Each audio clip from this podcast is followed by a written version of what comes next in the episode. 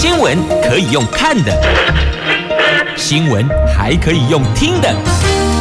亲切的早安问候，专业的新闻分享，欢迎加入美英主持的 News Online，说新闻给你听。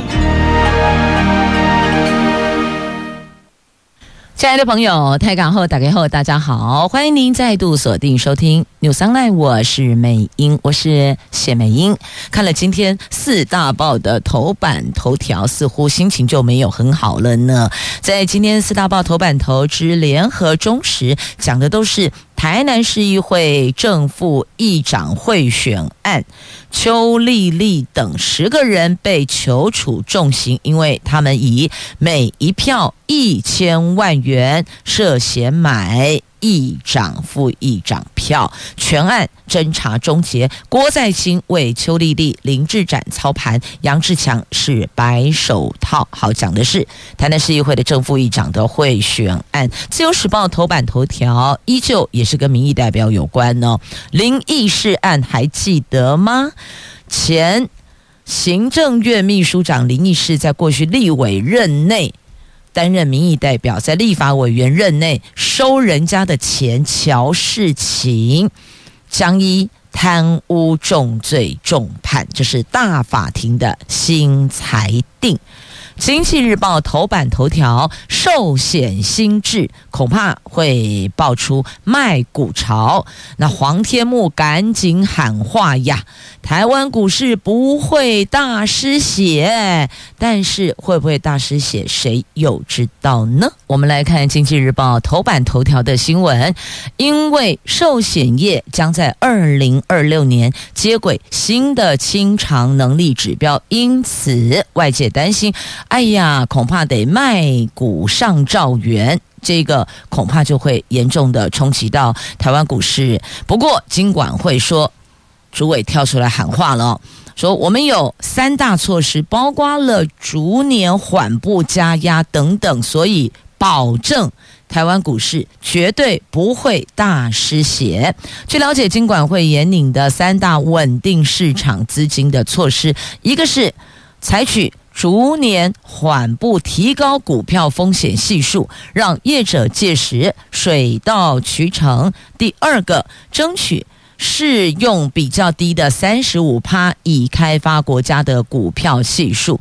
第三个是针对一些影响市场比较大的措施，会再给业者缓冲期。所以呢，压力不是那么的紧绷，因此台湾股市不会大失血，这些寿险业不会一直卖股票，而且这个股票不是卖个几千万，是得卖上兆元、上兆哦亿，然后再兆这样 combo 这个数字听了都会吓一跳，也难怪有人担心会不会因此台湾股市大失血呢？那。这是金管会主委黄天牧跳出来喊话，台湾股市不会大失血。他说：“用逐步提高，业者可以水到渠成，然后用比较低的股票系数，争取已开发国家系数，再针对影响市场比较大的制度。”给予缓冲期，充分时间调整的缓冲期，所以认为这个样子应该是 OK 的。那保险局说，目前台湾是被富时指数列为开发中国家，但是金管会认为台湾是高度经济开发国家，希望向国际保险监理官协会争取可以比照已开发国家的三十五趴的股市系数啦。那也强调。寿险业清偿能力指标是二零二六年接轨，但不会立刻上路，会再给业者一段过渡缓冲期。真正接轨将会是若干年之后了，所以现在是二零二三，即便二零二六讲是讲二零二六，但是金管会明确说了会给一些这个缓冲的时间，所以等于就是好几年的时间可以来进行缓冲啊。好，那么寿险业蜡烛两头烧，一月份亏了两百一十九亿，汇损跟避险成本大大增加，因此陷入越避越贵的困境。连四个月落入亏损的泥淖当中了。寿险业一月份因为台币升值，那还有海外投资，如果完全不避险，单月汇损就两千七百一十八亿。即便用避险工具冲掉了七十六趴的损失，却暴增两百七十二亿元的避险费用。所以等于说，你即便你这么做。是亏七十六趴，你不这么做，另外还是有避险费用两百七十多亿，所以即便再用外汇准备金冲抵，最后还是净汇损五百六十一亿，使得寿险业一月份亏损两百一十九亿，没了开门红，更连四个月陷入亏损呢。所以这寿险业。有汇损的问题，还有避险成本大大增加，所以呢，你看你越是避险就越贵。陷入这样的困境当中啊！好，这是在今天《经济日报》头版头条连接内页 A2 版面相关话题为您做的一个整理。接着我们来看《联合报》《中国时报》头版头条新闻，这一则新闻也在《自由时报》的头版版面有报道。来看台南市议会议长贿选案。台南地检署侦办正副议长贿选案三个月，认定民进党前中执委郭在清、民进党正副议长邱丽丽、林志展密谋，以每一票至少一千万元利诱恐吓等方式，让国民党议员李文俊等人跑票，而要促成邱丽丽这个邱李配。要促成绿蓝结盟，甚至是拿市长黄伟哲做背书。昨天检方一这个其约贿选，还有。妨碍选举未遂等罪起诉十个人，建请法官从重量刑。那黄伟哲对郭在清拿他的名义挂波警，游说国民党议员票投邱丽丽，表示他并不清楚，而且尊重检察官的决定，也希望当事人能够寻得司法途径解决。最重要的是，议事运作。不要受到影响，顺利进行，才能维护市民最大的权益呀。那邱丽丽、林志展回应，他们要胜选，势必要寻求他人的合作，但不一定要有所谓的承诺和关系。侦查过程中都据实以告，将寻求司法途径还他们公道与清白。另外，当时要寻求政党合作，有请示中央党部。对此，民进党表示。没有进一步补充回应，所以就是不回应的意思。所以要促成这个绿蓝结盟，邱李配、邱丽丽、李还有这个李文俊哦，那他们说手上大概有四五张票，可以影响到正副议长的选举的结果，所以这是关键性的四五票是可以影响的哦。那所以呢，这整个过程，那大概就是。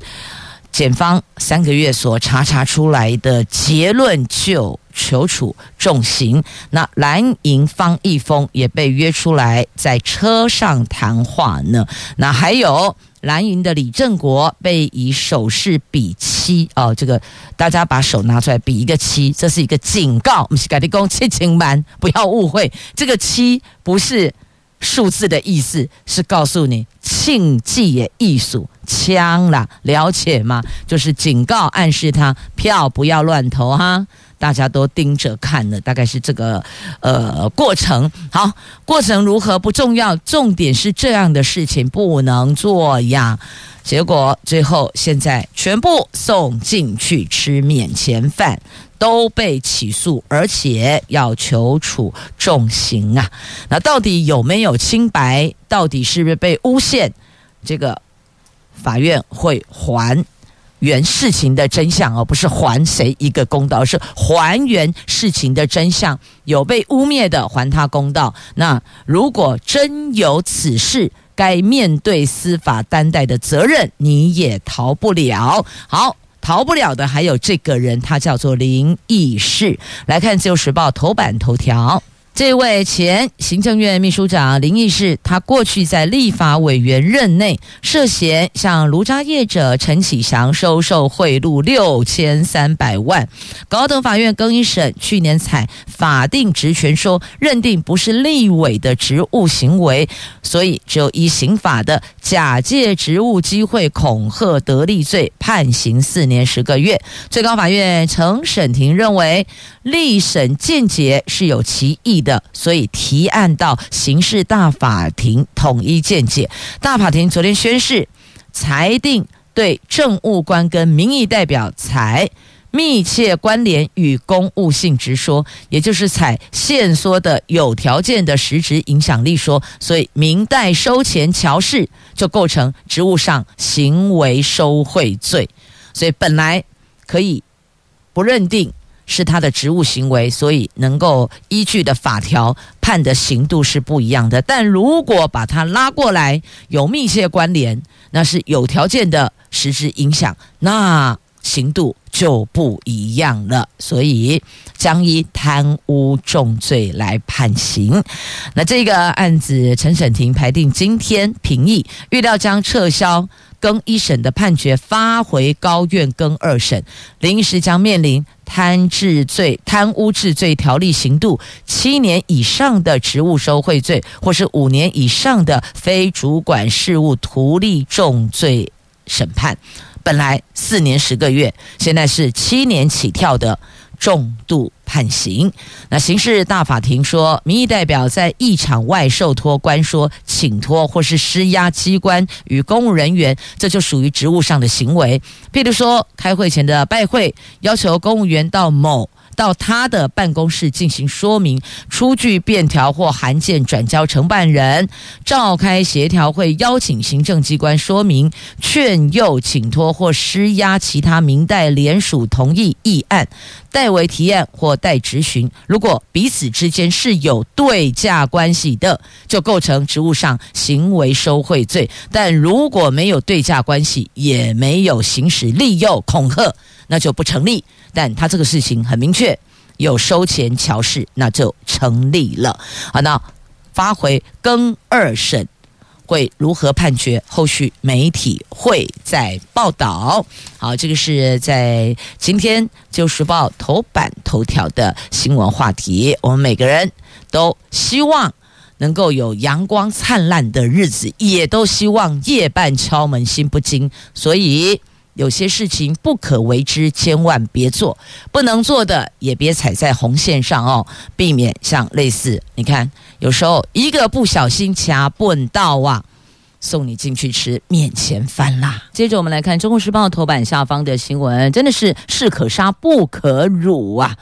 日本经济新闻在二月三月一号的报道。有高达九成的台湾军官在退役后前往中国提供情报换取金钱，腐败已经成了常态。而且说，台湾目前最大问题就是国军当中有很多协助中国的间谍。那这个新闻经过自由时报网络新闻在三月一号下午三点四十九分翻译刊出之后，引发争议。退辅会主委冯世宽。二号在立法院以五字经回敬日经新闻，他这五字经就是五个字的粗野话哦，而且还要求媒体把他的脏话以日文翻译回去。他这五字经，我把它变成六个字，你可能就知道他在讲什么了哦。他这五字经是放他母亲的屁，你把母亲改成妈妈的妈就是了，就是。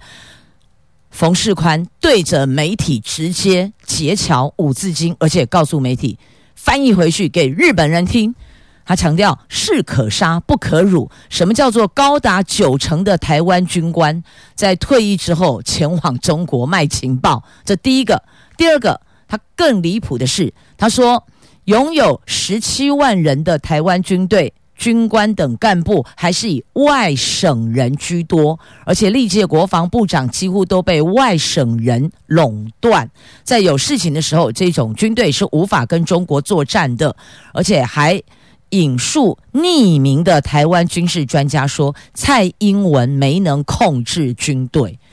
这如果没能控制军队，不早就暴动了吗？没能控制军队啊，这十七万军队、十七万军人，不早就已经整个冲到对岸去了吗？再来第三个，什么叫做外省人？所谓的本省、外省，那代表是一国的意思喽。所以日本是认为台湾是中华人民共和国的一部分吗？是这样子吗？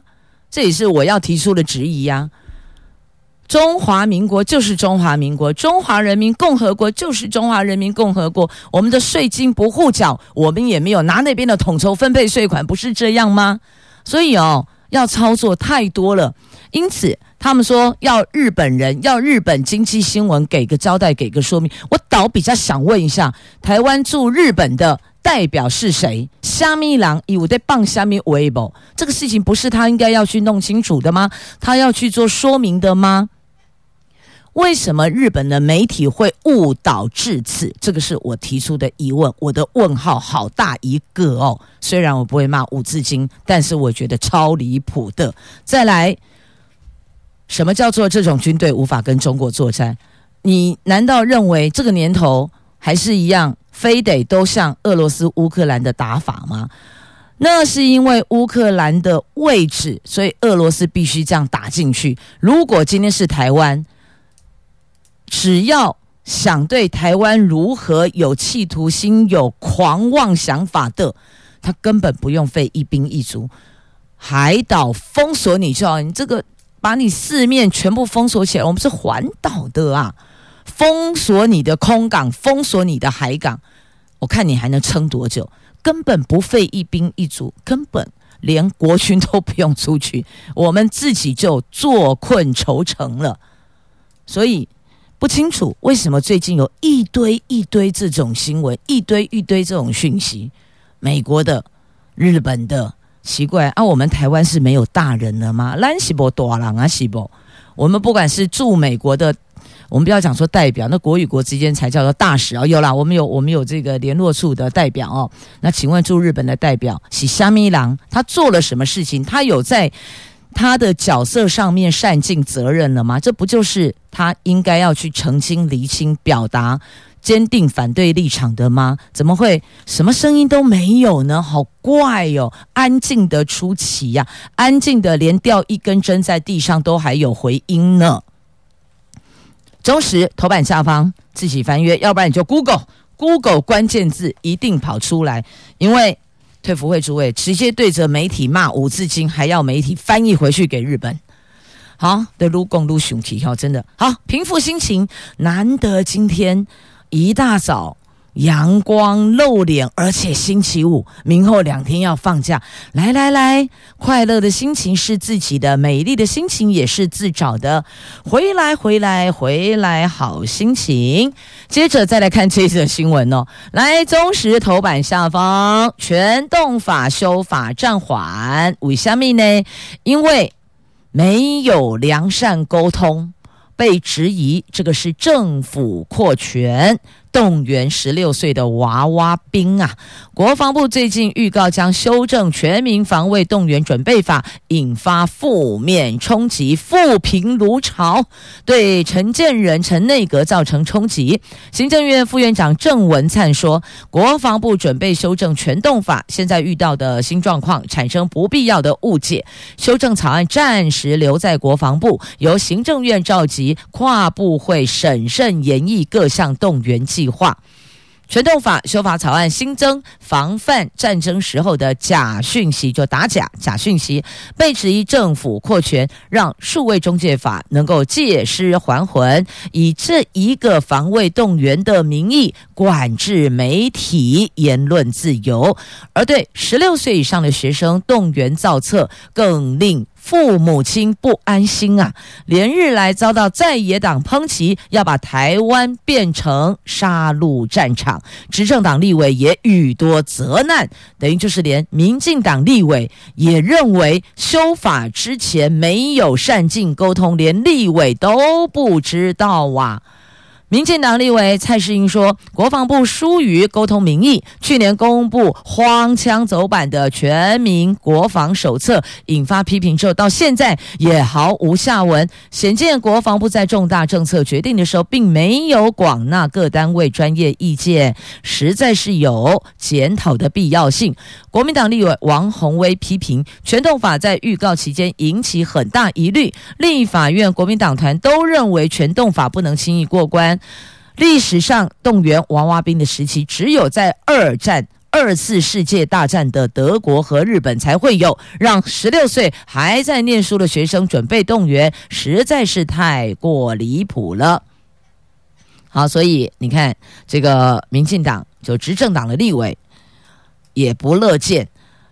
在野党的立委也语多责难，因此目前修法暂缓，是暂缓，不是停止哦，暂缓啊，什么时候恢复不知道，但是应该是用暂缓的时间来争取沟通的空间吧，大概是这个样子哦，只能够说，哎，全动法这个时间点一波一波。包括来自美国、来自日本的讯息，来自其他国家对台湾、对两岸的讯息，这个时候丢全动法，身为父母亲的，难怪不安心了。接着我们来看《经济日报》头版版面有关汇市，看完了头版头条的股市，接着来看汇市，来看我们的新台币呀。新台币昨天是先升后贬，外资跟央行对坐，热钱汇出台湾，出口商惜售美元，央行持续进场，新台币汇率昨天是连三贬。中场贬值四点二分，收盘三十点六三元，写下近两个月的新低。台北元泰外汇总成交量爆出二十三点三九亿美元大量。汇银主管认为，短线汇价能否守住三十点七将会是关键呐。所以这边有连三贬，那边还有全球三低。接着来看，全球三低的时代将走向终结。这三。低时代是低成本、低通膨、低利率，认为这三低即将终结，投资人很难指望有高报酬，所以三低：低成本、低通膨、低利率不复见。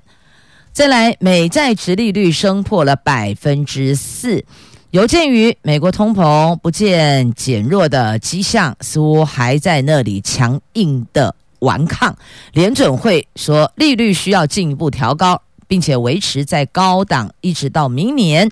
那么受到联准会官员谈话的影响，美国十年期公债殖利率升破百分之四，这个是去年十一月以来第一次看到的。好，这是在《经济日报》今天头版版面的新闻。到这儿，头版《经济日报》的财经相关带您关注了。那么接着要来看的是。指挥中心，我们的中央疫情指挥中心有可能三五月退场，分三阶段解封，五月退场。指挥中心公布本土确诊，昨天新增一万三千八百零四例，比上个星期四同期减少了百分之二。指挥中心说，疫情已经处于新低点，接下来将依三阶段进行解封，包括了有。轻症免隔离，调整医疗院所感染管制作业，将分别在三月和四月实施。那最受关注的新冠法定传染病降级以及指挥中心退场，则可望在五月份实施，甚至不排除会提早，会更早。那二二八连假后，昨天。只有新增一万三千八百零四例的本土确诊，比上个星期四下降了百分之二。另外新增两百九十九例的境外移入，三十五例死亡。那过去七天单日平均确诊数是本土一万一千八百四十二例，境外一百九十例，死亡四十三例。所以用数字对照对比。就可以看出来疫情的发展的状况。现在等于是疫情有慢慢的往下走了，所以接下来确定一三阶段进行解封。那大家想问的是，指挥中心什么时候退场？那法定传染病的降级什么时候拍板？告诉您，时间点可能会落在五月份。好，那接着再来看明年的高普考大变革，专业考科会减少，高考三级六科减为四到五科，普考四科减为三科。高普考考试明年有重大的变革，考试院昨天说明，明年元旦起将调整应试专业科目数与内涵。高考三级考试专业科目由六科减为四到五科，普通考试由四科减为三科，而高考三级考侨务行政、国际文教行政、高考及普考、航空驾驶等四类科，则是增列第二试。第二试是口试，等于你笔试之后，第二试要进行口试。口试占分比重是二十趴，或者是三十趴，等于占了五分之一，亦或者三分之一弱，就在口试的部分。这口试如果占比过高，等于其实就是口试来决定谁能够录取了，不就是这个意思吗？那前面的笔试还有意思吗？好，所以笔试的占比、口试的占比，这还是得细细斟酌。务必要做到公平、公正、公开呀！想要加入高普考的朋友们，要了解一下哦。今年的考科跟明年的考科有没有什么不一样？你是在准备今年的考试，还是在传明年的考试嘞？这个。专业考科有调整哦，有减少，因为减少大家才会心情比较好，增加就会觉得呼吸很困难了。好，这是有关明年的高普考的大变革。来看这一则新闻，惊死人啊，吓坏了，有人祷告，有人道别呀，在飞机上，在高空飞行。突然，引擎异常冒出火光，然后飞机就直往下坠，快要贴近海平面。这个时候，又突然拉了起来。好嘞，嘎仔，能想象当时乘坐在飞机上乘客的心情吗？这是昨天上午九点十五分，金门飞往高雄立荣航班。昨天惊惊险飞行啊，才刚起飞就发生引擎异常，半个小时后转回金门平安降落，四名机组人员还有机上的九名乘客，每一个人都平平安安，但是真的惊惶未定。即便下了飞机，都还久久不能自己，觉得恍若隔世哦，加恐怖呢啊！到底是怎么回事呢？民航局研判，发动机故障，一号发动机故障，幸好机长够稳，hold 住了，及时修正，折返金门。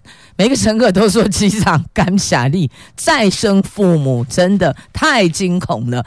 那个时候看到。从窗户看到引擎冒火光，然后整个飞机一直往下、往下、往下。那个机上的乘客心整个心都凉掉了。有人祷告，有人赶快开手机。这个时候已经不管什么关机了，赶快开手机传简讯给家人道别。吓坏了，飞机的定时检修非常重要。像我们。汽车有那个五千公里要进厂这个保养哦，或是有是一万公里，但我觉得这个飞在空中的飞零机那个检修的深度广度都要再加大，还有时间 要拉近，真的吓坏了哦。他们说，对于这样的一个过程，第一个感谢机长哦，感谢驾驶技术一流化解危机，第二个也。拜托，不要再来一次了，吓坏了！民航局说已经派员到现场调查故障情况，会请运安会协助判读飞机的座舱通话记录器，还有飞航资料记录器资料。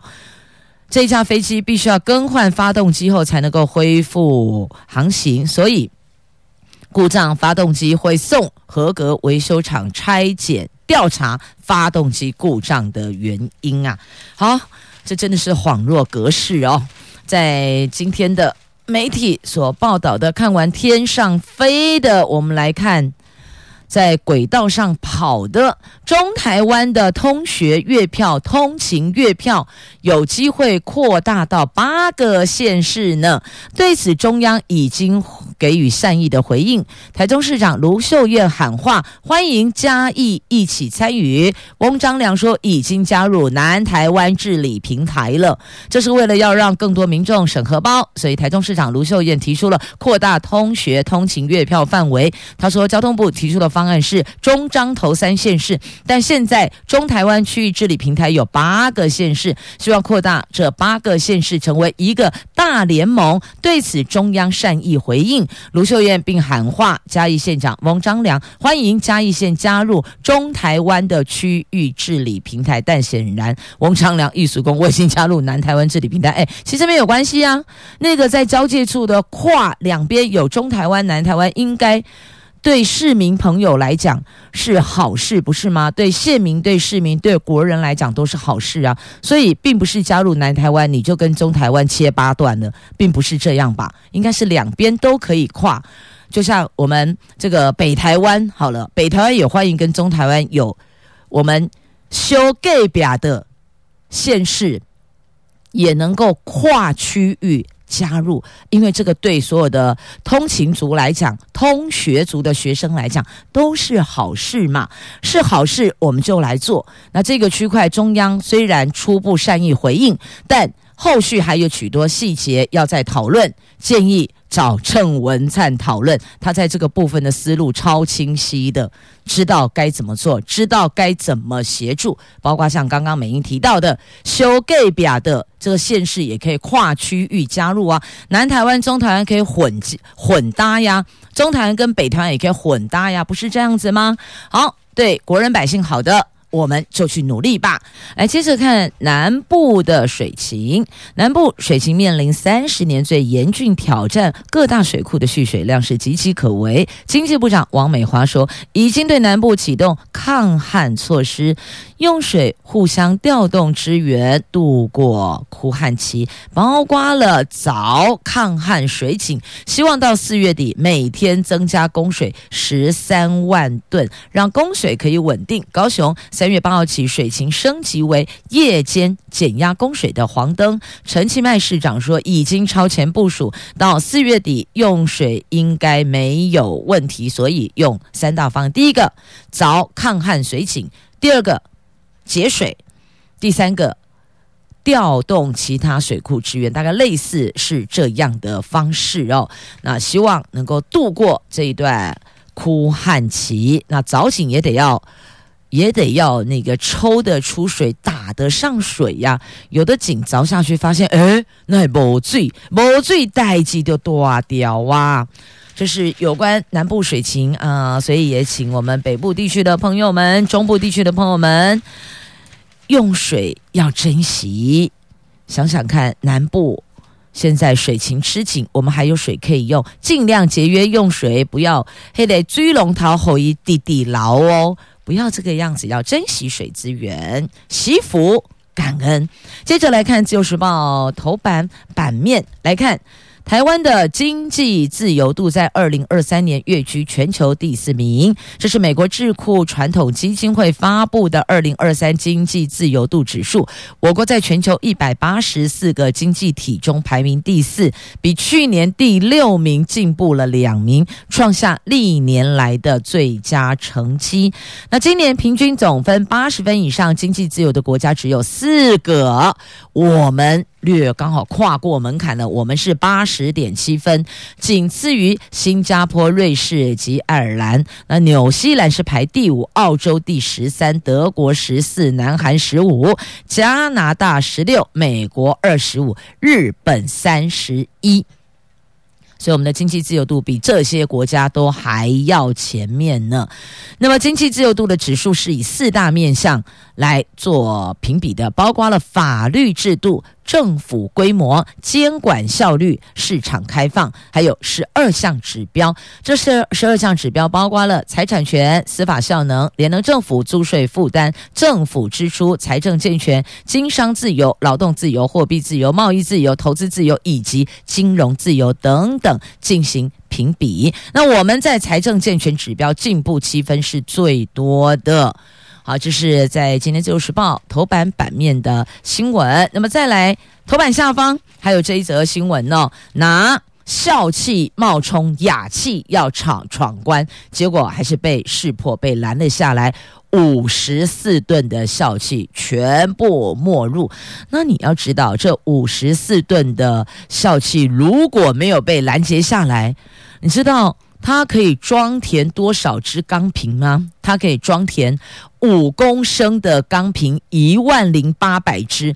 如果全部流入市面，遭到滥用，将会严重的戕害我国人的健康呢。这是苗栗地检署跟环保海关警方成功联防，在边境拦截以雅气名义输入，企图要闯关的五十四吨笑气。检方调查发现。业者一方面使用进口免税的雅气假冒笑气规避税费，另外一方面借着数量庞大的笑气洗白隐匿，这个就像是气体版的洗钱犯罪呀！全案近日侦结，进口商等人被依诈欺得利未遂罪给起诉了，所以这个叫做气体版的洗钱犯罪呀，它就是用雅气掩饰。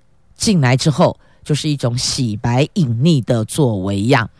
那检方说，国内已经有多起过量使用笑气致死的案例。政府为了保障民众的健康，近年来严查笑气非法买卖与使用，呼吁民众千万不要非法使用笑气，当心因此丢了健康，甚至严重连命都给丢了呢。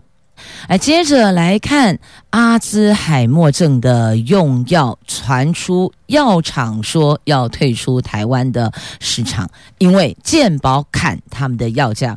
k i t 我退出台湾。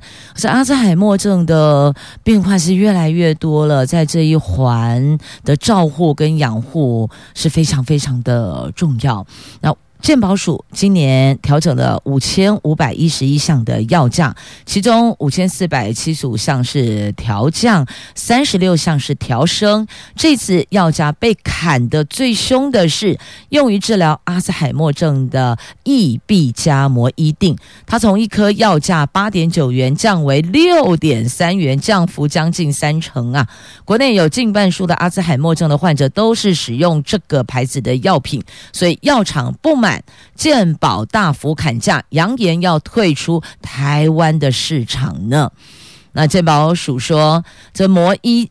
益必加摩一定砍最多有两大原因，第一个，药品收载健保已经超过十五年，而且过于，而且已经过了专利期，现在也有学名药可以取代。这次将三同药物调整到相同价格，就是同成分的、同含量的、同剂型的药物调整到相同的价格，所以为什么砍它的价格砍了将近三成？因为我们自己已经有了学名药可以取代，内容成分含量拢赶快，因此才敢这么大幅不大幅度的去砍异必加摩一定，原因在这里。那现在药厂直接呛下要考虑退出台湾的市场。那亚东医院失智中心的主任。曾瑞兴说：“异必加摩一定用于中度及重度的阿兹海默症病人，国内大概十八万名的阿兹海默症患者，其中五万到六万人使用这个药物。那益必加摩伊定是丹麦原厂药，药厂曾经说，这次药价如果被砍太深，会考虑退出台湾的市场。那台湾的药价调整，同时也。”会影响中国大陆市场的药价。那益必加摩伊定变动只是冰山一角，他忧心以后国人想要用原厂药，只能去大陆买了。所以，到底原厂药跟学名药，到底是为何？如果同成分、同含量、同剂型，请问医师的看法跟建议是什么呢？hold 住记忆，不让它恶化，我想是。家中如果有阿兹海默症患者的家人，最衷心期盼的哦，尤其常常这个在互动过程当中，他忘记了你是谁，他想不起来了这个地方是哪里，其实心里真的很受伤，很难过呀。好，接着来看一下这个大改小学校大转小，不是大改小，大转小，科大转成。贵族小学来看南荣科技大学，南荣科大因为前校长黄福九涉嫌卖假学历，除了被台南高院判刑十年，也害学校遭到教育部勒令停办。那由于即将步入解散解散清算程序，反而有意改办成为贵族小学续命，但必须在二月底前取得台南市政府的筹设许可，否则。财产归公。教育部昨天证实，董事会已经取得了台南市政府筹设许可，但是这个取得许可，并不是整件事情的结束，恐怕是另起教育界波澜的开始啊！好，后续还有很多的事情要再去讨论，有程序，那也有过程，那也有结论。好，就在今天联合报。A 五生活版面有报道，接着我们来看《自由时报》头版下方，呃，头版版面不是下方喽。来看美国对台湾军售将近一百九十亿，而第一次看到了有这一款的空对空飞弹，在美国国务院批准了台币一百九十亿，涉及 F 十六战机弹药的对台军售案，而这笔军售内容首度卖给我们两百枚空对空飞弹，还有一。百枚反辐射飞弹等等，这个图文在今天的自由头版版面，详细内容在那一页的 A4 版面。那接着再来看，哇，看到了名胜世界的邮轮，它要走高雄、香港双母港的方式。总部在新加坡的名胜世界邮轮宣布，高雄、香港双母港航程会在四月起航，每个星期两次，全年七十八航次，预计有十四万名的旅客，观光产值估计达到将近十七亿元台币。